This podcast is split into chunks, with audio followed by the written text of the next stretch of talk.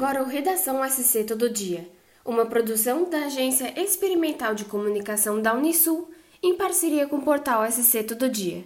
Meu nome é Luísa Teixeira e essas são as principais notícias desta sexta-feira, dia 18 de novembro. Em uma semana, Santa Catarina teve um aumento de mais de 55% no número de casos ativos de coronavírus. Em 5 de novembro, eram 2.034 pessoas nessa situação. No sábado, dia 12, esse número subiu para 3.170. Nesse período, houveram seis mortes por causa da doença. Segundo a coordenadora do Centro de Operações de Emergência em Saúde de Tubarão, Jorge de Oliveira, a cidade teve um salto em casos positivos de Covid no mesmo período. De acordo com a coordenadora, a transmissão do vírus pode ter relação com a aglomeração de pessoas e também com as novas variantes e subvariantes. Jorge comentou que a melhor prevenção é a vacinação em dia e também os hábitos de higiene. De acordo com os dados do último boletim epidemiológico da Secretaria de Estado da Saúde, divulgado nesta quarta-feira, dia 16, Tubarão tem 93 casos ativos. Enquanto os consumidores preparam o bolso para gastar na Black Friday, que será na sexta-feira da próxima semana, os Correios preparam suas equipes de entregas. De acordo com o supervisor de entregas, Emerson Fernandes, diversas ações serão realizadas para agilizar a chegada dos pedidos, uma vez que sempre há um aumento nas vendas no final do ano. Os Correios contam com mais uma opção para que os clientes possam selecionar e receber sua encomenda de forma segura e rápida a entrega no vizinho. Atendendo a uma sugestão dos usuários, a entrega no vizinho permite ao remetente indicar um endereço alternativo próximo ao do destinatário para a entrega da encomenda, sem nenhum custo adicional. Além de estar disponível em todo o Brasil, o objetivo do serviço é facilitar a entrega de objetos, mesmo no caso da ausência do destinatário no endereço principal. O remetente deve declarar na etiqueta de endereço que a entrega no vizinho está autorizada conforme o Guia de Endereçamento de Encomendas. A Prefeitura de Tubarão lançou, nesta sexta-feira, dia 18, dois chamamentos públicos: um para a adoção de praças, canteiros e rotatórias e outro para permissão de uso de espaços públicos.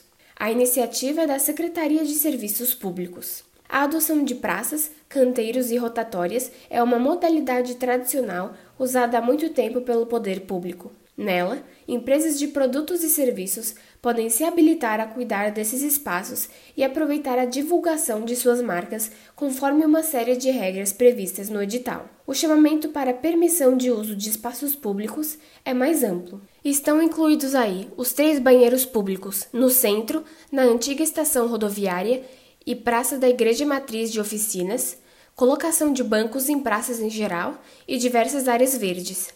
No caso dos banheiros, a manutenção ficará toda por conta do permissionário, que não poderá fazer cobranças de uso do local para o público. A exploração comercial se dará no local através da exploração de espaço publicitário, respeitando as regras do edital.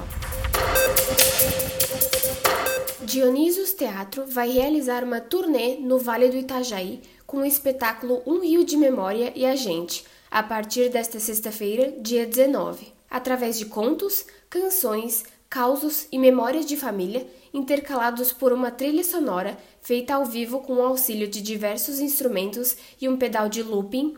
A peça solo fala sobre o sítio dos avós do ator Vinícius José, que fica localizado nas margens do rio Itajaí, em Apiúna. Tendo o rio como norteador do caminho, as cidades escolhidas para circulação são Rio do Sul, Lontras, Ibirama, Apiúna, Ascurra, Gaspar, Blumenau, Itajaí e Navegantes. Todas as apresentações serão gratuitas e os dias e horários serão divulgados pelo SC Todo Dia e nas redes dos apoiadores das apresentações em cada cidade.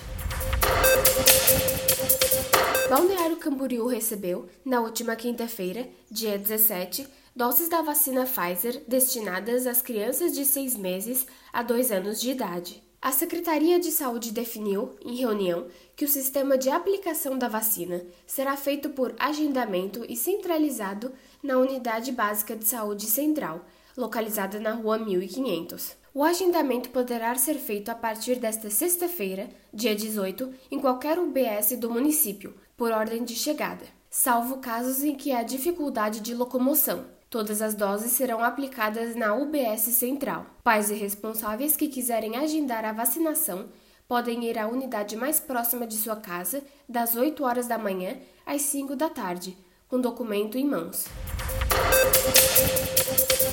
Foi entregue a ordem de serviço para a elaboração do projeto arquitetônico do Memorial Huberto Roden, no município de São Ludgero.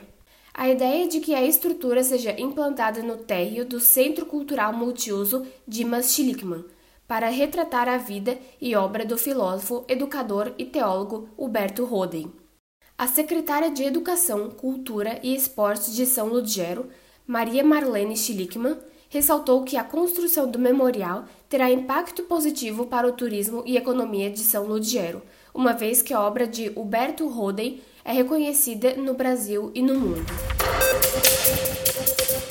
Para mais notícias, acesse o portal SC Todo Dia. Até o próximo episódio.